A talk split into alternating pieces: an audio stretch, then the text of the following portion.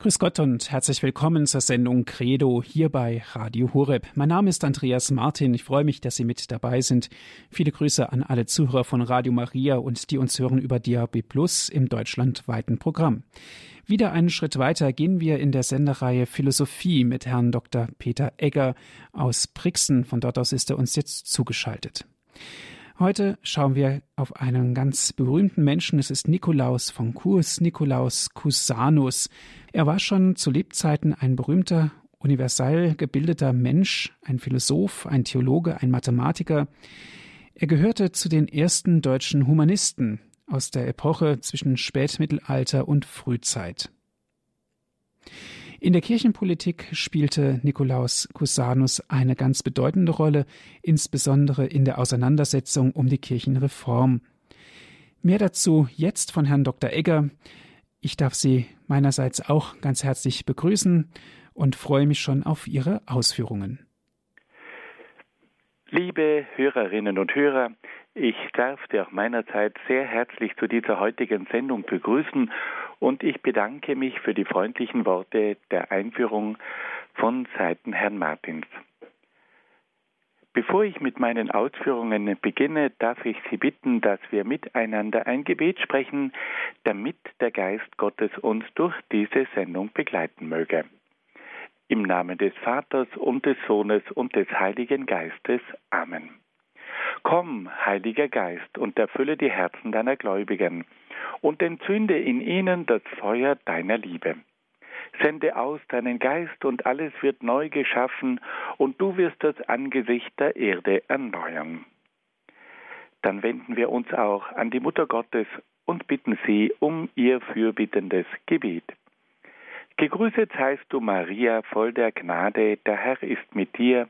Du bist gebenedeit unter den Frauen, und gebenedeit ist die Frucht deines Leibes, Jesus.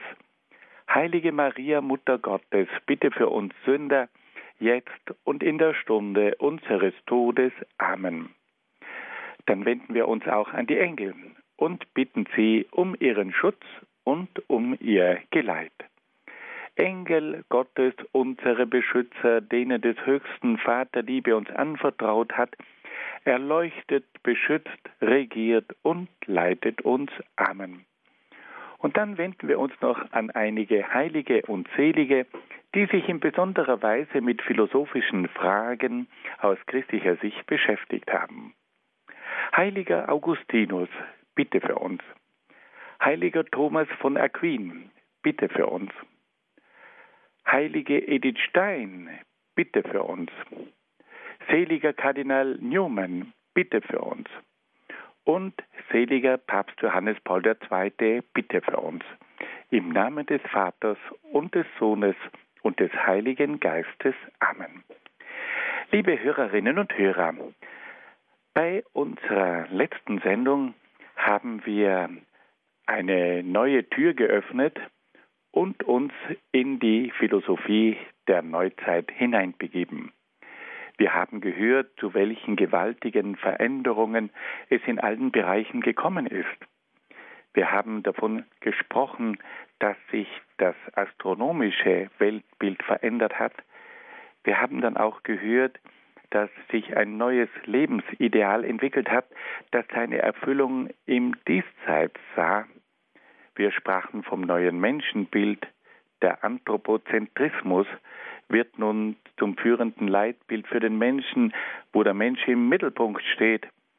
Dann haben wir vom neuen Gesellschaftsbild gesprochen, bei dem die Hocharistokratie und das Bürgertum entscheidend ist. Dann beleuchteten wir auch die neuen politischen Mächte, nämlich die Nationalstaaten. Wir betrachteten auch das neue Recht das Naturrecht, die Staatsräson und den Rechtsstaat.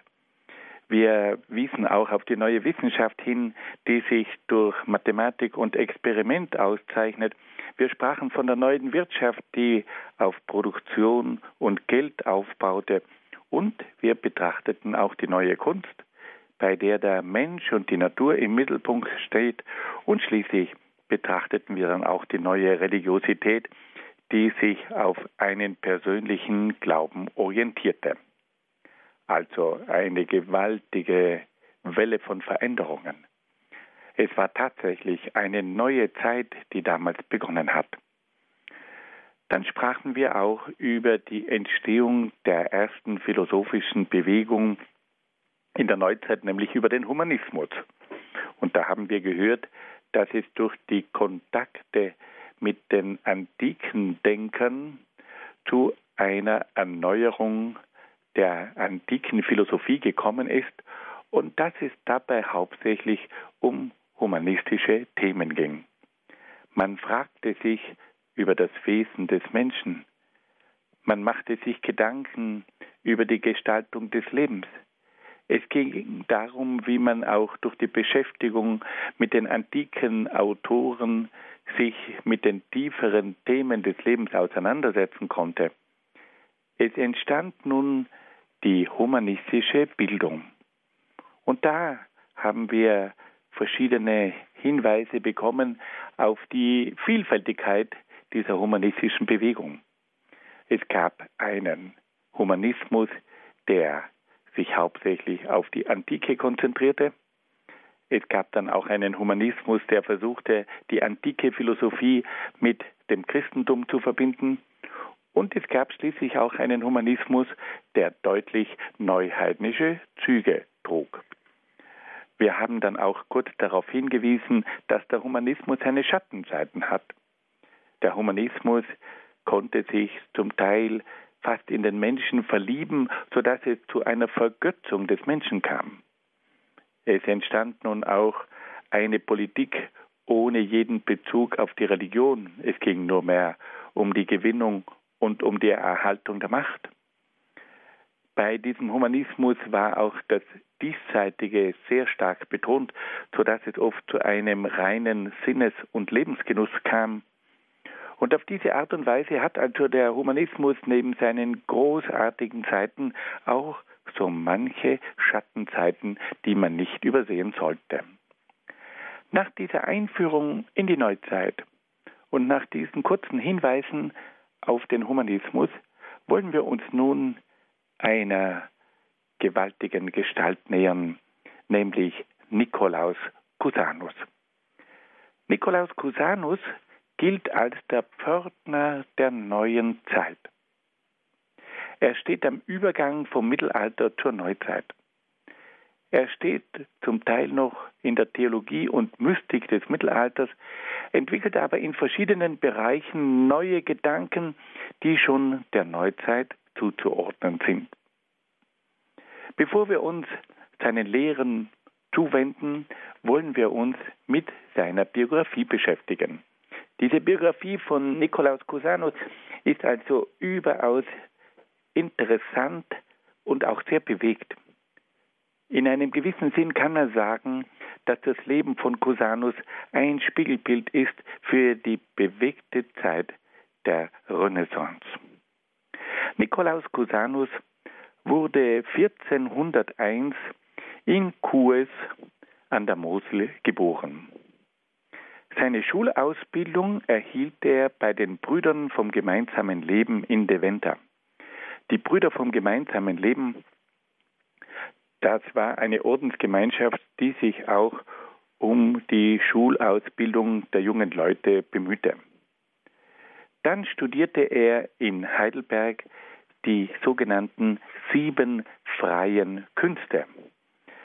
Diese sieben freien Künste vermittelten dem jungen Cusanus eine Einführung in die Grammatik, in die Dialektik, also auch in äh, die Fähigkeit, einen Disput zu führen, in die Rhetorik, also in die Redekunst. Dann ging es auch um Arithmetik und Geometrie und schließlich auch um Astronomie und Musik. Es war gewissermaßen eine Einführung in die verschiedenen Grundwissenschaften der damaligen Zeit. Dann machte sich ähm, Cusanus auf nach Italien und studierte dann von 1417 bis 1423 in Padua. Dort erlangte er das Doktorat in Kirchenrecht. In seinen Paduaner Jahren widmete sich der junge Cusanus auch den Studien der Mathematik, der Physik und der Astronomie. Und er machte in Padua auch die Bekanntschaft mit Paolo Toscanelli. Dieser Mann hatte damals die erste Weltkarte entworfen, die auch für die verschiedenen Entdeckungsfahrten eine große Rolle spielte. Und so hatte also der junge Cusanus Gelegenheit, auch mit diesem führenden Geographen der damaligen Zeit Bekanntschaft zu machen. Er interessierte sich aber auch für die lateinischen und griechischen Verfasser der Antike. Doch dann passierte etwas, was seinem Leben eine Wende gab. Er hatte das Studium im Kirchenrecht abgeschlossen und verlor dann seinen ersten Prozess. Und diese Niederlage im Bereich der Rechtswissenschaften führte dazu, dass sich Cusanus entschlossen hat, ein ganz anderes Studium anzufangen. Er begann nun in Köln Philosophie und Theologie zu studieren. Er befasste sich gründlich mit dem heiligen Albertus Magnus. Er beschäftigte sich auch mit der Logik von Raimundus Lullus und war auch ein großer Kenner der Mystik von Dionysius Areopagita. Seine besondere Vorliebe galt auch der Suche nach alten Handschriften mit Texten von antiken Autoren. Wir sehen also, dass dieser Mann ein umfassendes Studium absolvierte und dass er in verschiedensten Bereichen bewandert war. Er kannte sich aus im Kirchenrecht, er war Mathematiker, er war Physiker, er war Astronom, er war Geograf, er befasste sich aber auch mit den lateinischen Schriften und war ein außergewöhnlich fundierter Theologe.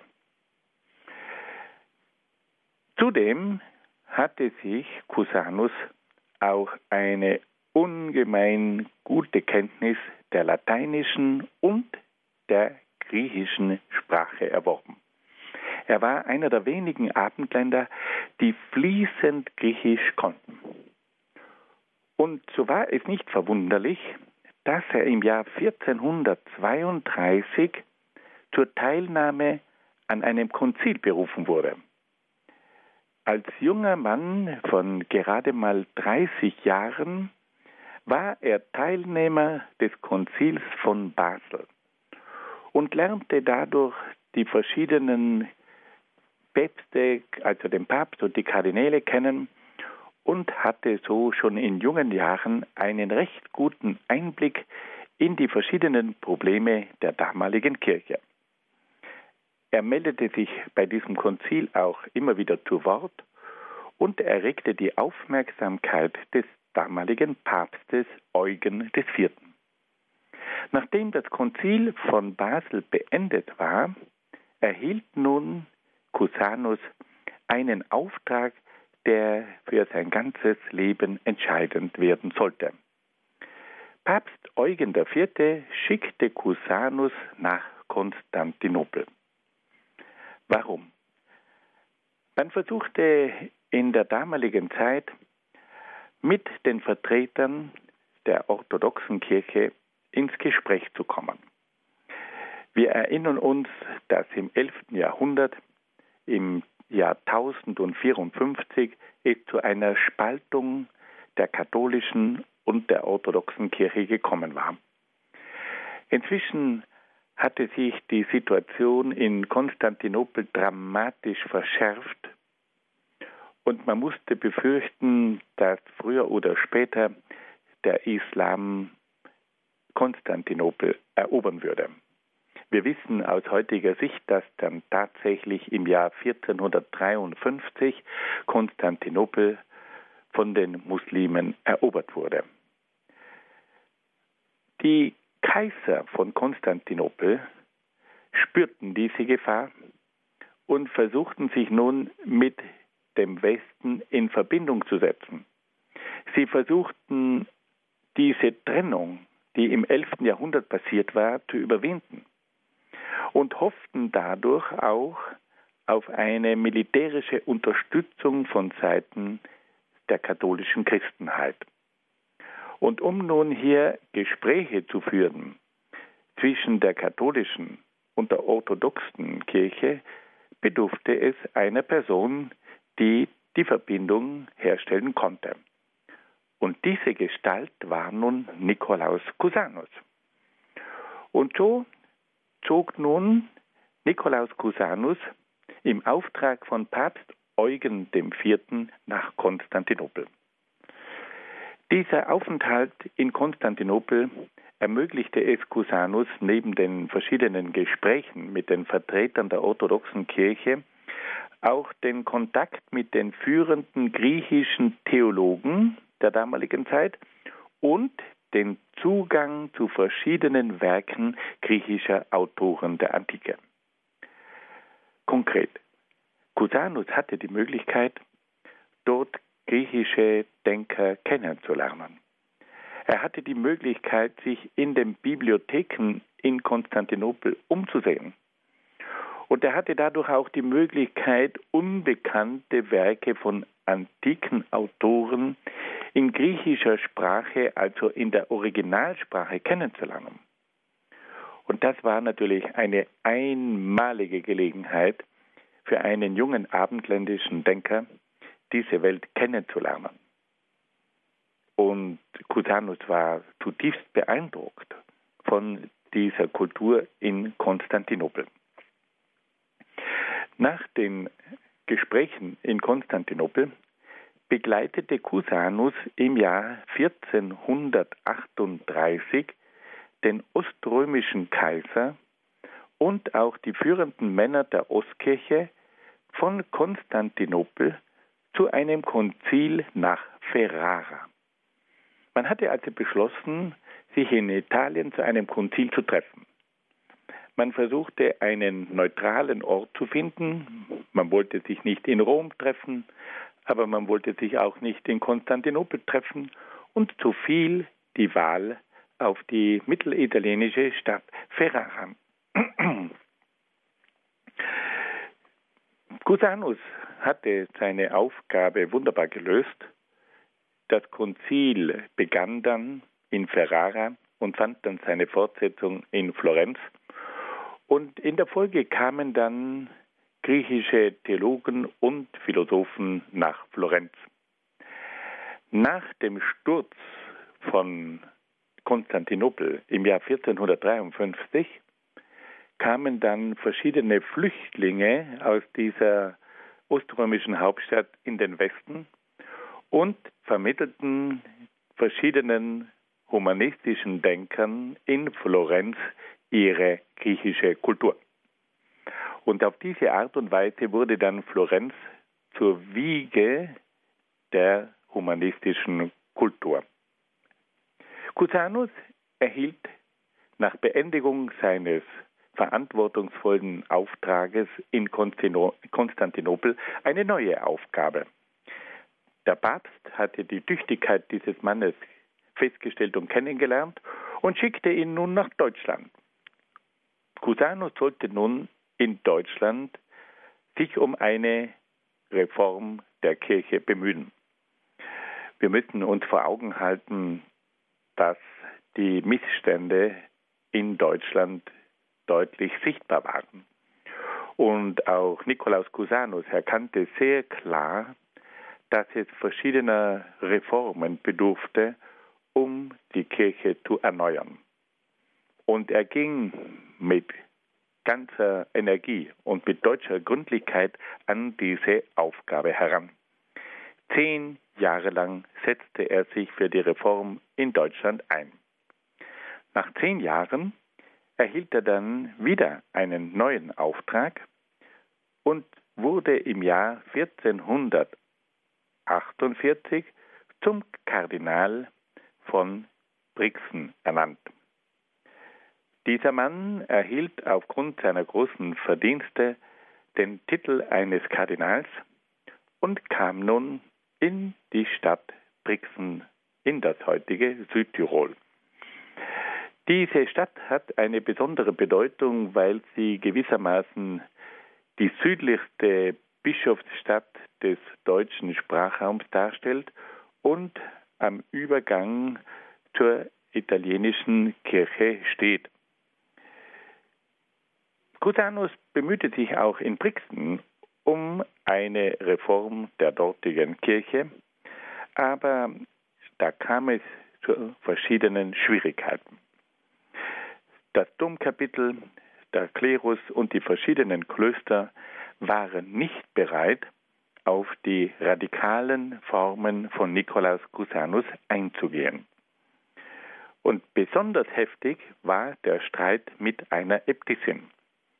Da gab es nämlich in der Nähe von Brixen in Brunneck ein ganz berühmtes Kloster. Und in diesem Kloster hatten sich viele Klosterfrauen versammelt.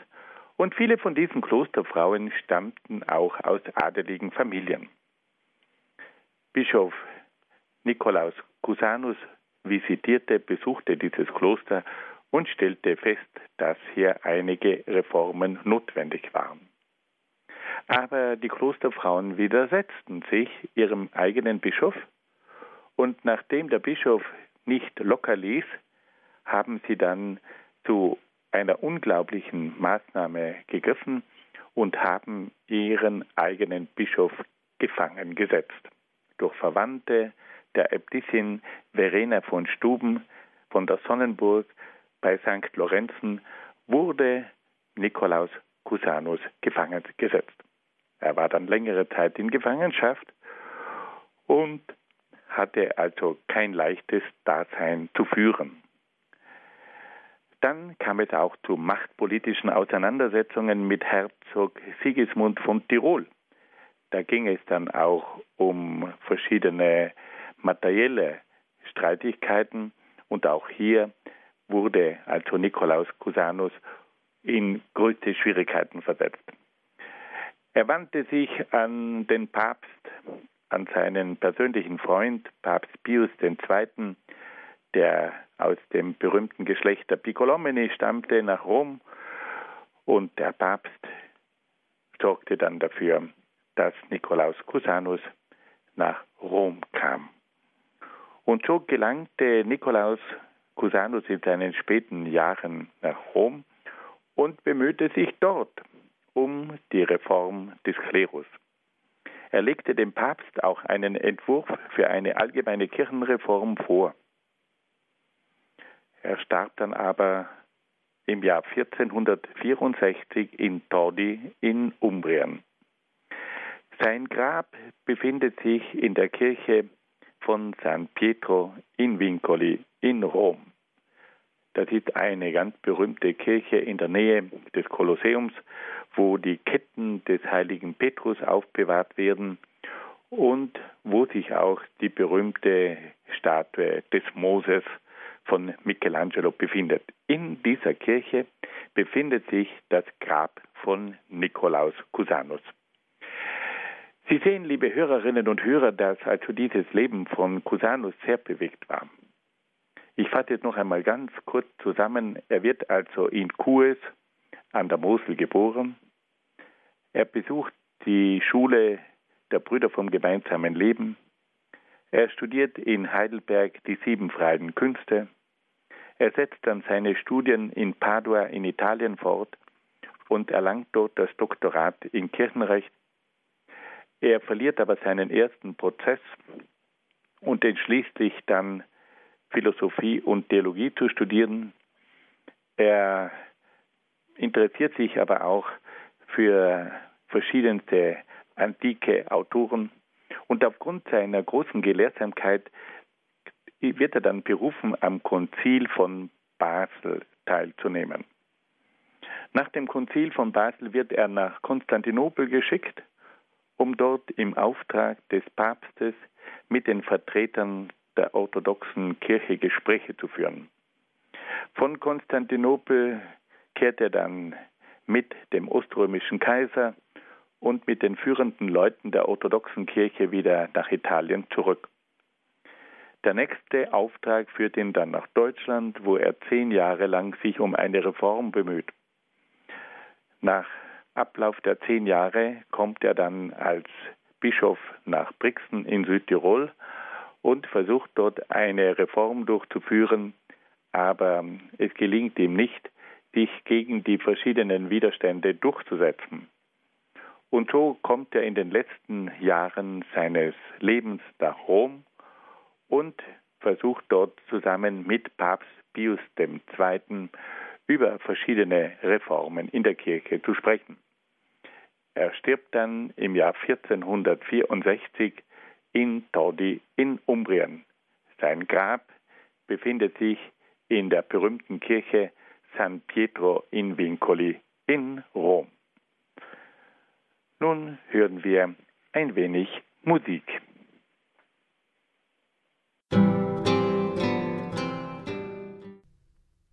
Sie hören die Sendung Credo hier bei Radio Horeb.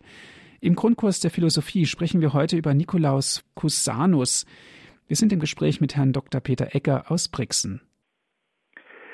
Liebe Hörerinnen und Hörer, nachdem wir einiges vom bewegten Leben des Nikolaus Cusanus erfahren haben, wollen wir uns nun seinen verschiedenen Aussagen und Lehren zuwenden. Wir haben gehört, dass Cusanus der Pörtner der Neuzeit genannt wird. Nikolaus Cusanus steht am Übergang vom Mittelalter zur Neuzeit. Er steht zum Teil noch in der Theologie und Mystik des Mittelalters, entwickelt aber in verschiedenen Bereichen neue Gedanken, die schon der Neuzeit zuzuordnen sind. Und da wollen wir nun versuchen, ein bisschen ins Detail zu gehen. Die Weltanschauung von Nikolaus Cusanus wurde entscheidend von der antiken Philosophie geprägt. Cusanus hatte sich während seiner Studienjahre in Padua dem Studium antiker Autoren gewidmet und forschte mit Vorliebe nach alten Handschriften. Man hat also in der Zeit versucht, vor allem in Klöstern alte Handschriften zu finden und zu entdecken. Und dabei gelang es ihm auch, verschiedene wertvolle alte Handschriften zu entdecken. So entdeckte er zum Beispiel zwölf Komödien des bekannten lateinischen Dichters Plautus. Und er war stolz darauf, dass es ihm gelungen war, von diesem Komödiendichter Plautus verschiedene Texte zu entdecken. Cusanus hatte während seiner Studienzeit und auch in späteren Jahren Kontakte zu bedeutenden italienischen Humanisten und arbeitete auch an der Übersetzung antiker Texte. So versuchte er zum unbekannte oder im Westen unbekannte Texte von Platon aus dem Griechischen ins Lateinische zu übersetzen. Er bemühte sich aber auch, Texte des berühmten Mystikers Dionysius Areopagita ins Lateinische zu übertragen.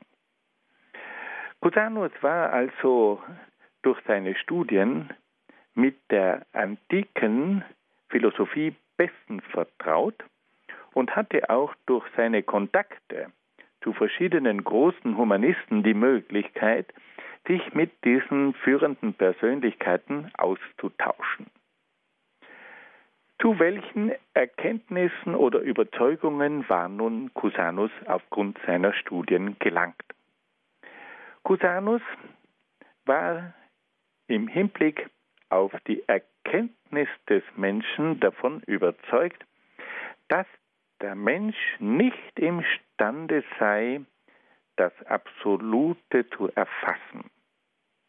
Er sagte ganz deutlich, dass der Mensch als endliches Wesen nicht das Unendliche erfassen kann.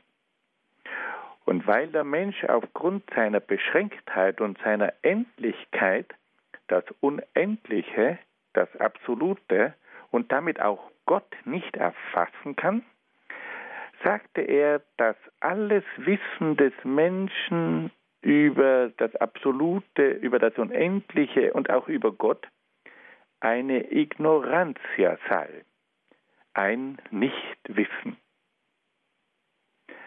Also Cusanus war der Überzeugung, dass der Mensch ein begrenztes Wissen hat, dass er ein endliches Wesen ist und dass daher es ihm nicht möglich sei, das Unendliche, das Absolute, das Göttliche mit seinem Wissen zu erfassen.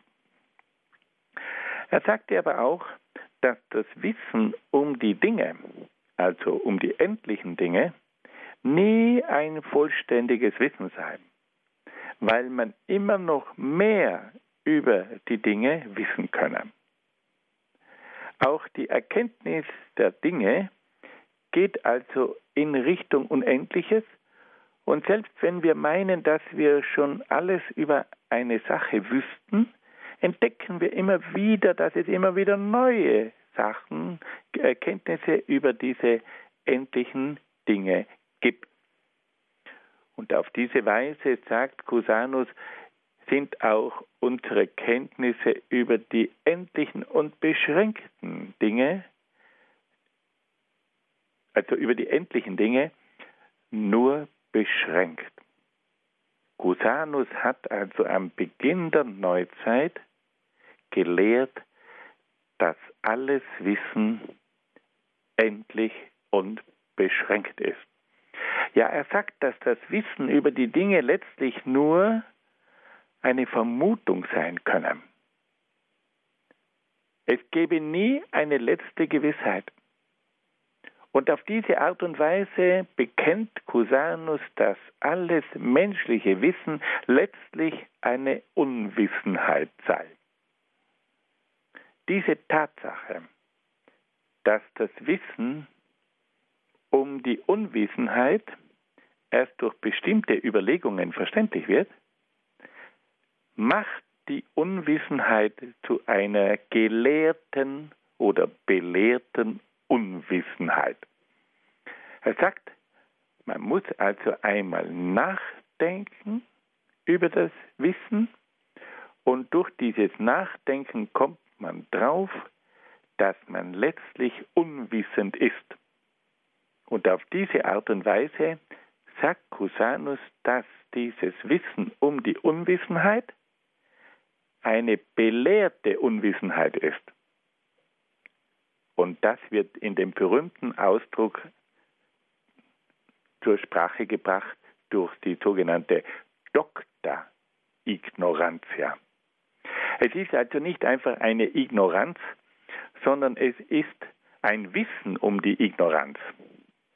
Es ist eine gelehrte Unwissenheit, es ist eine belehrte Unwissenheit. Ich weiß, dass ich nichts weiß. Es ist eine Dokta Ignorantia. Und dieser Ausdruck, ich weiß, dass ich nichts weiß, der kommt uns allen sehr bekannt vor. Das ist nämlich eine Aussage von Sokrates. Sokrates sagte, ich weiß, dass ich nichts weiß. Und da kommt nun Cusanus und sagt im Grunde genommen dasselbe, ich weiß, dass ich nichts weiß. Ich bin mir dessen bewusst, dass ich nichts weiß. Meine Unwissenheit ist eine belehrte Unwissenheit. Und diese Tatsache, dass der Mensch, der denkt, um sein Unwissen weiß, das ist die berühmte Dokta Ignorantia. Wenn man an Cusanus denkt, dann denkt man immer wieder an diese Dokta Ignorantia, an dieses Wissen um das eigene Nichtwissen. Liebe Hörerinnen und Hörer, wenn man denkt, dass Cusanus der Pförtner der Neuzeit genannt wird. Und wenn man sich vorstellt, dass dieser Pförtner der Neuzeit davon ausgeht, dass alles Wissen des Menschen eine Doktor Ignorantia ist, dann muss man sich manchmal die Frage stellen, was wäre aus Europa geworden, wenn diese Bescheidenheit von Cusanus, dem Pförtner der Neuzeit, geblieben wäre. Cusanus, dieser große, umfassende Geist, sagt, dass alles Wissen des Menschen letztlich eine Unwissenheit ist. Wenn wir diese bescheidene Haltung von Cusanus beibehalten hätten, dann wären wir wahrscheinlich mit unserem Wissen anders umgegangen und unser Wissen wäre uns nicht zu Kopf gestiegen. Wir hätten dann dieses Wissen auch ganz anders eingesetzt. Und wir hätten uns manche Katastrophe, die durch Größenwahnsinn und durch die falsche Verwendung von Wissen zustande gekommen ist, erspart. Aber wir haben diese Lehre von Cusanus, dem Pförtner der Neuzeit, offensichtlich nicht begriffen. Cusanus war noch ganz auf der Linie von Sokrates, dem Vater der Philosophie des Abendlandes. Sokrates hat gewusst, dass alles Wissen ein Nichtwissen ist. Ich weiß, dass ich nichts weiß und er war dann auch entsprechend demütig. Und am Beginn der Neuzeit steht wieder eine sokratische Gestalt, nämlich Nikolaus Cusanus, und sagt, all unser Wissen ist eine gelehrte Unwissenheit. Ich weiß um mein Nichtwissen. Hätte man das doch ernst genommen. Nun hören wir wieder ein wenig Musik.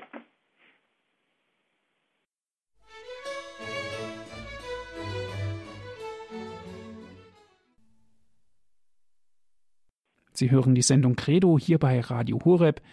Im Grundkurs der Philosophie sprechen wir heute über Nikolaus Cusanus. Liebe Hörerinnen und Hörer, wir haben versucht zu zeigen, dass Nikolaus Cusanus sich Gedanken gemacht hat über die Möglichkeiten des Wissens und der Erkenntnis. Nikolaus Cusanus ist zu der Erkenntnis gelangt, dass der Mensch nicht die Möglichkeit hat, das Absolute, das Unendliche und Gott zu erfassen. Als endliches, beschränktes Wesen ist der Mensch nicht imstande, das Unendliche, das Absolute und Gott letztlich zu erkennen. Er hat auch hinzugefügt, dass auch das Wissen über die Dinge, also über die endlichen Dinge, immer nur ein beschränktes Wissen ist und dass man auch über die Dinge immer wieder neue und weitere Kenntnisse gewinnen und erwerben könne. Nun möchte man meinen, dass aufgrund dieser Erkenntnis jemand dem Pessimismus verfallen müsste. Aber bei Cusanus war das nicht so. Cusanus hat nämlich trotz der offensichtlichen Unwissenheit des Menschen nicht den Weg des Skeptizismus gewählt. Er stellte sich vielmehr die Frage, wie der Mensch trotz dieser Beschränktheit seiner Erkenntnisfähigkeit zu einer größeren Erkenntnis gelangen könne. Er war der Ansicht, dass die endliche Erkenntnis trotz ihrer Unmöglichkeit, das Unendliche zu erreichen, immerhin danach streben kann, sich dem Unendlichen zu nähern. Also Cusanus hat gesagt, wir kommen nie zum Unendlichen, aber wir können uns darum bemühen, uns immer mehr dem Unendlichen zu nähern. Er hat also nicht resigniert. Er hat also nicht aufgegeben und er hat nicht gesagt, es hat eh keinen Sinn, dass wir uns auf die Suche machen, weil wir ja das Unendliche nie erreichen können, sondern er hat genau das Gegenteil gesagt. Er hat gesagt, wir wissen zwar, dass wir das Unendliche nie erreichen können und dass wir das Absolute nie erkennen werden, aber wir können versuchen, uns dem Unendlichen zu nähern. Wir können unsere beschränkte Kenntnis doch immer wieder weiterentwickeln. Wir können immer tiefer in die Kenntnis der Dinge eindringen. Es gibt ein fortschreitendes Wissen. Wir wissen zwar, dass wir nie zum Unendlichen kommen, aber wir bewegen uns in Richtung unendliches Wissen. Und damit hat nun Cusanus trotz seiner Bescheidenheit, trotz seiner Doktorignorantia eine Perspektive geöffnet, die das ganze abendländische Denken geprägt hat. Cusanus sagt, wir machen uns auf in Richtung Unendliches. Wir wissen zwar, dass wir das Unendliche nie erreichen, aber wir machen uns auf den Weg in Richtung Unendlichkeit.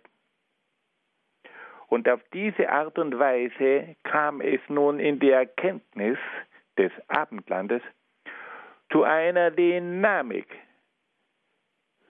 zu einem Aufbruch, der unheimlich war. Der abendländische Mensch bricht auf in Richtung Unendlichkeit. Cusanus hat also das begrenzte und statische Weltbild und Wissenschaftsbild der Antike gesprengt und führt nun zu einem Aufbruch in Richtung Unendlichkeit. Und er selber entwickelt ein völlig neues Weltbild, das unbegrenzt ist und das dynamisch ist. Es geschieht nun der faustische Aufbruch des Europäers. Der Faust, das ist die Gestalt, die für Europa typisch ist, dieser Faust, der seine Grenzen immer weiter hinausschiebt, der alles wissen will, der alles entdecken will, der alles erforschen will, dieses faustische Drängen nach einer immer größeren Erkenntnis, dieses faustische Drängen, alle Grenzen zu übersteigen und immer weiter und weiter und weiter zu denken und zu forschen, das beginnt mit Nikolaus Cusanus. Nikolaus Cusanus sagt also, der Mensch kann zwar nie das Unendliche erreichen, aber er soll sich bemühen, sich dem Unendlichen zu nähern. Und damit überwindet jetzt Cusanus das begrenzte Denken der Griechen, das begrenzte Verständnis der Antike. Die Griechen und die antike Welt wussten um die Grenzen. Und sie haben sich immer auch bemüht, diese Grenzen klar abzustecken. Nicht so Cusanus. Cusanus sagt, wir können diese Grenzen immer weiter und weiter und weiter hinausschieben. Und auf diese Art und Weise entwickelt sich jetzt ein ganz neuer Horizont. Es kommt zu einer ungeheuren Horizonterweiterung. Es kommt nun zu einer Perspektive, die hinausreicht in das Unendliche. Und auf diese Art und Weise öffnet sich nun der Horizont, öffnet sich nun das Universum. Es entsteht ein völlig neuer Blick auf die gesamte Wirklichkeit. Der Blick auf das Unendliche. Und damit beginnt nun das Abendland, damit beginnt nun das faustische Streben. Und so können wir sagen, dass bei Cusanus eine ganz interessante Haltung festzustellen ist. Auf der einen Seite dieses große, bescheidene Wissen um die Unwissenheit, die Doktorignorantia, und auf der anderen Seite dieser Aufbruch in das Unendliche. Und damit hat jetzt tatsächlich Cusanus die Pforte der Neuzeit geöffnet. Und durch diese neue Sichtweise, durch diese Perspektive des Unendlichen, kommt nun in die verschiedensten Bereiche ein neuer Schwung hinein. Das können wir auch gleich im Bereich der Mathematik feststellen. Cusanus hatte ja in Padua auch Mathematik studiert und er war der Überzeugung, dass die Erkenntnis der Dinge durch das Zählen, Messen und Wägen zustande kommt. Und dass daher die Mathematik ein entscheidender Zugang zur Erkenntnis der Dinge sei. War sich halt zu dessen bewusst, dass man mit dieser Methode viele Dinge viel genauer erkennen kann, indem man zählt, misst und weckt und dann diese Ergebnisse in eine entsprechende mathematische Formel bringt. Aber nun kommt das entscheidende Neue. Cusanus führte in seine mathematischen und geometrischen Berechnungen erstmals die Bezugsgröße des Unendlichen ein. Und auf diese Weise wurde er zum Wegbereiter der Infinitesimalrechnung. Bei dieser Rechnung wird auch das Unendliche einbezogen und durch diese unendliche Perspektive in der Mathematik kann man nun Dinge berechnen, die man früher nicht berechnen konnte. Durch diese Eröffnung einer Perspektive des Unendlichen, durch diese Entdeckung der infinitesimalen Perspektive sprengte Cusanus die begrenzte und statische Mathematik der Antike und schaffte somit die denkerischen Voraussetzungen für die Mathematik der modernen Naturwissenschaft. Die Bezugsgröße des Unendlichen wurde zur Voraussetzung für die höhere Mathematik. Cusanus hat mit dieser Sicht des Unendlichen auch eine völlig neue Vorstellung über den Kosmos entwickelt. Cusanus nahm an, dass der Kosmos keine Grenzen habe. Und wenn der Kosmos keine Grenzen hat, dann kann auch die Erde nicht der Mittelpunkt des Weltalls sein. Und damit hat Cusanus jetzt auch eine Revolution im Verständnis des Kosmos herbeigeführt. In der Antike betrachtet man, betrachtete man die Welt als den Mittelpunkt des Kosmos und alles drehte sich um diese Welt. Und die Welt stand im Mittelpunkt des Kosmos und um sie herum kreisten die verschiedenen Planeten und, und, und. Und jetzt kommt Cusanus und sagt, der ganze Kosmos hat keine Grenzen, der Kosmos ist unbegrenzt. Und wenn der Kosmos unbegrenzt ist, dann gibt es auch keine Mitte des Kosmos und damit verliert nun auch die Erde ihre zentrale Stellung im Kosmos. Cusanus betrachtete den Kosmos als ein Spiegelbild Gottes. Und so wie Gott keine Grenzen hat, kann auch der Kosmos als Spiegelbild Gottes keine Grenzen haben. Er war auch der Überzeugung, dass der ganze Kosmos in Bewegung sei und dass sich daher auch die Erde bewege.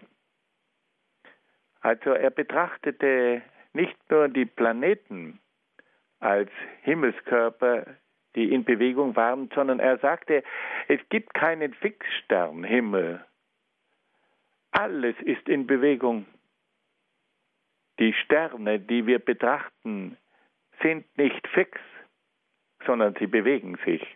Und damit entwickelte Nikolaus Cusanus ein dynamisches kosmisches Bild.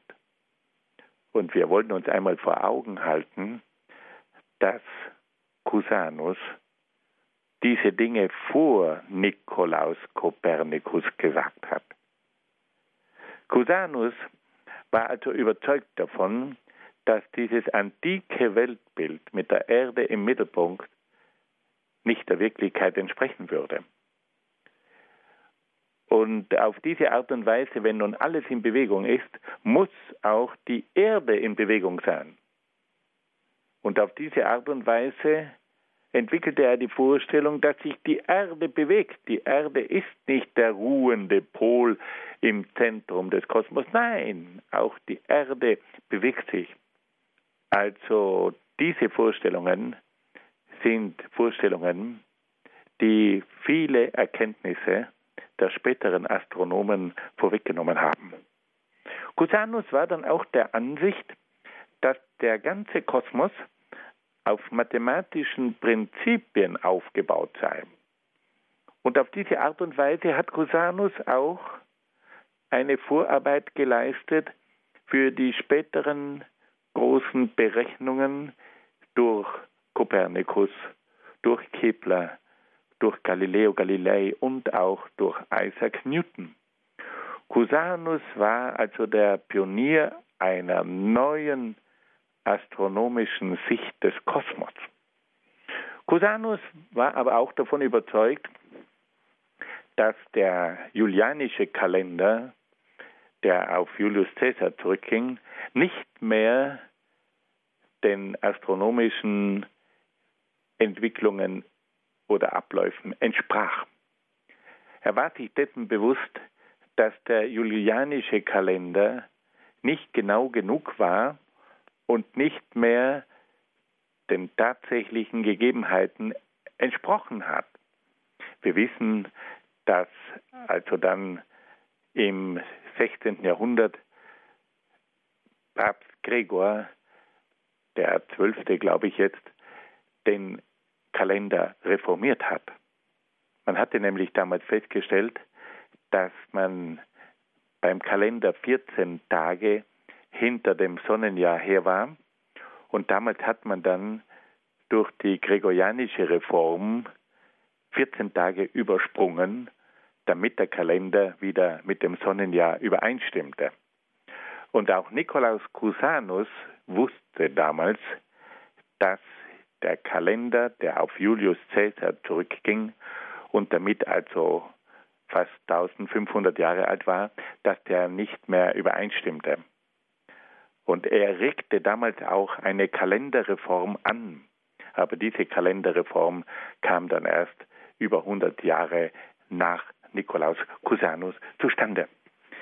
Wir sehen also, dass dieser Mann durch seine neue Denkweise verschiedenste Dinge in die Wege geleitet hat. Er sagt, dass das Wissen immer weiter fortschreiten könne und dass sich das Wissen darum bemühen müsse, in Richtung Unendlichkeit aufzubrechen. Und dadurch, dass er jetzt das Unendliche als Horizont in die Erkenntnis und in die Wissenschaft einführt, hat er verschiedenste Bereiche revolutioniert. Er hat die Mathematik durch das Unendliche revolutioniert. Es wurde nun das Unendliche eingeführt in die Mathematik als Bezugspunkt in der Geometrie, in den verschiedensten Berechnungen. Er hat aber auch diese Vorstellung entwickelt von einem unendlichen Kosmos ohne Grenzen. Und er hat dabei auch die Theorie aufgestellt, dass die Erde in diesem unendlichen Kosmos nicht der Mittelpunkt sei, dass sich die Erde genauso bewege wie alle anderen Planeten. Und dass der Kosmos in einer ständigen Bewegung sei. Und dass der ganze Kosmos von mathematischen Gesetzen bestimmt sei. Liebe Hörerinnen und Hörer, wir wollen uns nun noch im Rahmen dieser heutigen Sendung einem letzten Schwerpunkt der Gedankenwelt von Cusanus zuwenden, und zwar seiner berühmten Theorie vom Zusammenfallen der Gegensätze. Nikolaus Cusanus hat eine Theorie aufgestellt, die unter dem Namen die Coincidentia Oppositorum in die Philosophiegeschichte eingegangen ist. Was besagt nun dieser lateinische Ausdruck die Coincidentia Oppositorum? Er sagt, er besagt, dass im Unendlichen die Gegensätze zusammenfallen. Also das, was in der endlichen Welt ein Gegensatz ist, das wird dann in der Unendlichkeit kein Gegensatz mehr sein, sondern es kommt dann zur Aufhebung der Gegensätze, ja zum Zusammenfallen der Gegensätze.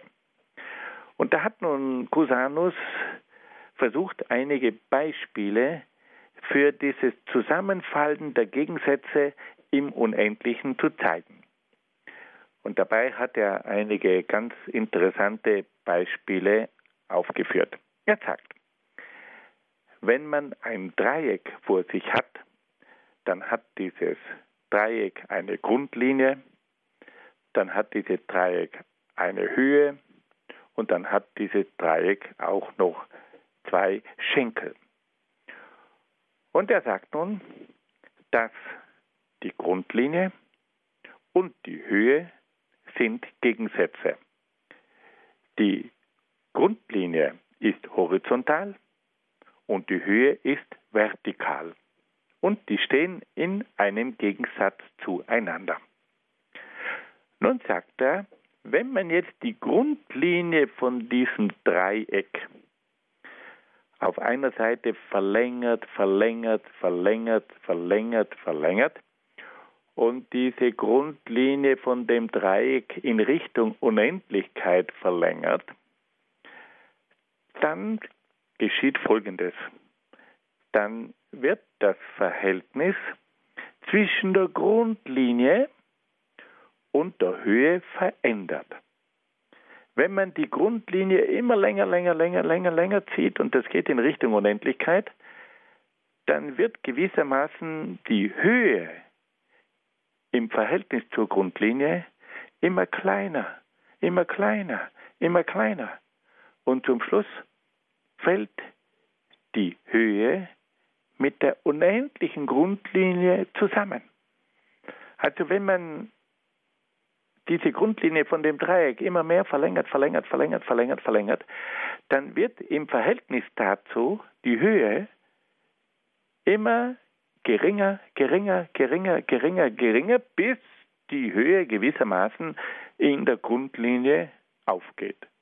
Weil das Verhältnis zwischen Grundlinie und Höhe verändert sich immer mehr und die Höhe bewegt sich immer mehr im Verhältnis Richtung Null und auf diese Art und Weise kommt es zur Aufhebung von Höhe und Grundlinie. Die Grundlinie, die horizontale, und die Höhe, die vertikale, fallen in einer unendlichen Grundlinie zusammen. Und so sagt nun Cusanus, dass im Unendlichen die Grundlinie und die Höhe vom Dreieck die zuerst Gegensätze waren, horizontal und vertikal, die fallen nun im Unendlichen zusammen.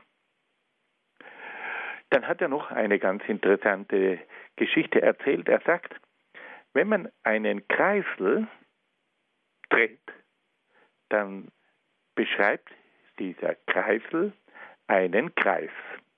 Also man nimmt einen Kreisel, gibt ihm dann einen Impuls, der Kreisel beginnt zu drehen und beschreibt einen Kreis. Also er tanzt im Kreis herum. Und jetzt sagt Cusanus folgendes.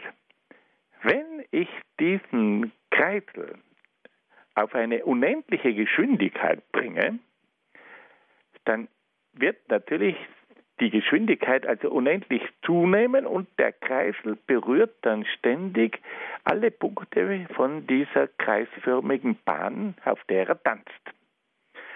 Wenn ich jetzt diese Geschwindigkeit auf das Unendliche steigere, dann ist der Kreisel gleichzeitig an allen Punkten von diesem Kreis, auf dem er tanzt. Und auf diese Art und Weise entsteht dann der Eindruck, dass der Kreisel unendlich schnell ist, aber dass er gleichzeitig in allen Punkten ist und dass er damit, wenn er gleichzeitig an allen Punkten ist, dass er steht. Also ein unendlich schneller Kreisel, der dann gleichzeitig an allen Punkten ist, das ist gewissermaßen ein Kreisel, der an allen Punkten sich gleichzeitig befindet und dadurch bewegt er sich nicht mehr und dadurch steht er. Und so sagt nun Cusanus, dass hier wiederum Gegensätze im Unendlichen zusammenfallen. Bei einer unendlich schnellen Geschwindigkeit von einem Kreisel haben wir auf der einen Seite eine unendlich große Geschwindigkeit und auf der anderen Seite steht der Kreisel, weil er gleichzeitig in je, sich in jedem Punkt befindet. Und auf diese Weise fällt also im Unendlichen, die Geschwindigkeit und das Stehenbleiben zusammen. Durch diese zwei Beispiele, man könnte sagen, aus der Geometrie und aus der Physik, hat also Cusanus versucht zu zeigen, dass im Unendlichen die Gegensätze zusammenfallen. Und Cusanus bringt das dann in einer Aussage deutlich zum Ausdruck. Er sagt, im Unendlichen fallen Raum und Zeit, Bewegung und Ruhe, groß und klein, Sein und Nichtsein zusammen. Also er sagt, diese Gegensätze, die im Endlichen gelten, die gelten im Unendlichen nicht mehr. Im Unendlichen fällt alles zu einer Einheit zusammen. Raum und Zeit, Bewegung und Ruhe, Groß und Klein, Sein und Nichtsein fällt zu einer Einheit zusammen. Und er versucht dann auch zu erklären und sagt, dass das darauf zurückzuführen ist, dass am Anfang alle Dinge in Gott waren und in dieser Unendlichkeit Gottes waren alle Dinge eine Einheit. Aber wie dann diese Dinge aus Gott herausgetreten sind, da wurden sie plötzlich zu Gegensätzen. Am Anfang war alles in Gott und durch das Heraustreten der Dinge aus Gott, durch das Heraustreten aus der Unendlichkeit in die Endlichkeit, wurden dann diese Dinge plötzlich zu Gegensätzen. Dieser Gedanke hat etwas Faszinierendes an sich, ist aber auch etwas problematisch.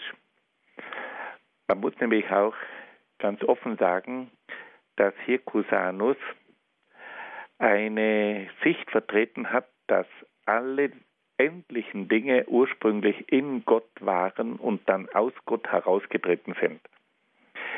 Hier besteht die Gefahr auch des Pantheismus. Alle unterschiedlichen Dinge sind letztlich das Ganze und das eine. Und damit wird das Endliche und das Unendliche nicht mehr unterschieden. Damit wird auch Gott und Welt letztlich nicht mehr klar getrennt, weil wenn alles am Anfang beisammen war in Gott und alles dann letztlich wieder zu Gott zurückkehrt, dann haben wir hier doch die Gefahr eines Pantheismus, dass alles eins ist und dass alles Gott ist. Und das klingt doch bei einem katholischen Kardinal etwas eigenartig. Wir sehen also, dass diese Theorie vom Zusammenfallen der Gegensätze in Gott faszinierend ist, aber gleichzeitig auch nicht unproblematisch. Und dieser Gedanke vom Zusammenfallen der Gegensätze im Unendlichen, der wird sich dann immer wieder auch blicken lassen in verschiedensten philosophischen Systemen. Und der reicht auch hinein bis in die heutige Esoterik. Fassen wir das noch einmal ganz kurz zusammen. Wir haben also heute von Cusanus gesprochen.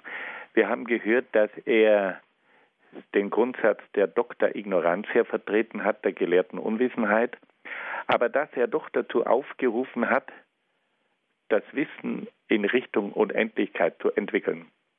Im Zusammenhang mit dieser Unendlichkeit, mit dieser neuen Perspektive des Unendlichen, hat er dann auch die Mathematik revolutioniert, indem er in die Mathematik das Unendliche eingeführt hat und das hat dann schließlich zur sogenannten Infinitesimalmathematik geführt. Er hat aber auch eine neue Vision des Kosmos entwickelt. Der Kosmos war für ihn das Unendliche. Und schließlich hat er dann auch diese Theorie entwickelt, dass im Unendlichen alle Gegensätze zusammenfallen. Da sind wunderbare große Perspektiven eröffnet worden, aber auch mit ganz bestimmten Begleiterscheinungen, die nicht ganz ungefährlich sind.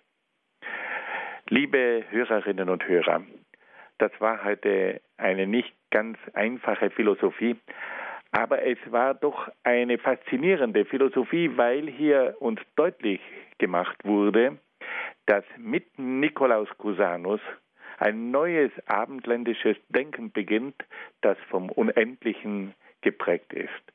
Ich danke Ihnen sehr herzlich für Ihre Aufmerksamkeit und wünsche Ihnen alles Gute und Gottes besonderen Segen. Herzlichen Dank, Herr Dr. Ecker, für die Ausführungen und danke auch an alle Zuhörer, dass Sie jetzt mit dabei gewesen sind. Das war die Sendung Credo hier bei Radio Horeb. Einige Hinweise noch zum Schluss.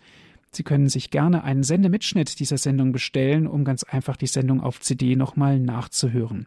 Rufen Sie dazu unseren CD-Dienst an unter 08328 921 120. Noch einmal 08328 921 120. Wenn Sie von außerhalb Deutschlands anrufen, 0049 vorab wählen. Weiter geht es mit der 8328 921 120 oder auf unserer Internetseite www.hore.org gibt es auch die Sendung dann zum Herunterladen auf den Computer als MP3-Datei www.hore.org. Ich darf mich von Ihnen verabschieden, wünsche Ihnen alles Gute und noch viel Freude im weiteren Programm. Auf Wiederhören sagt Ihnen Ihr Andreas Martin.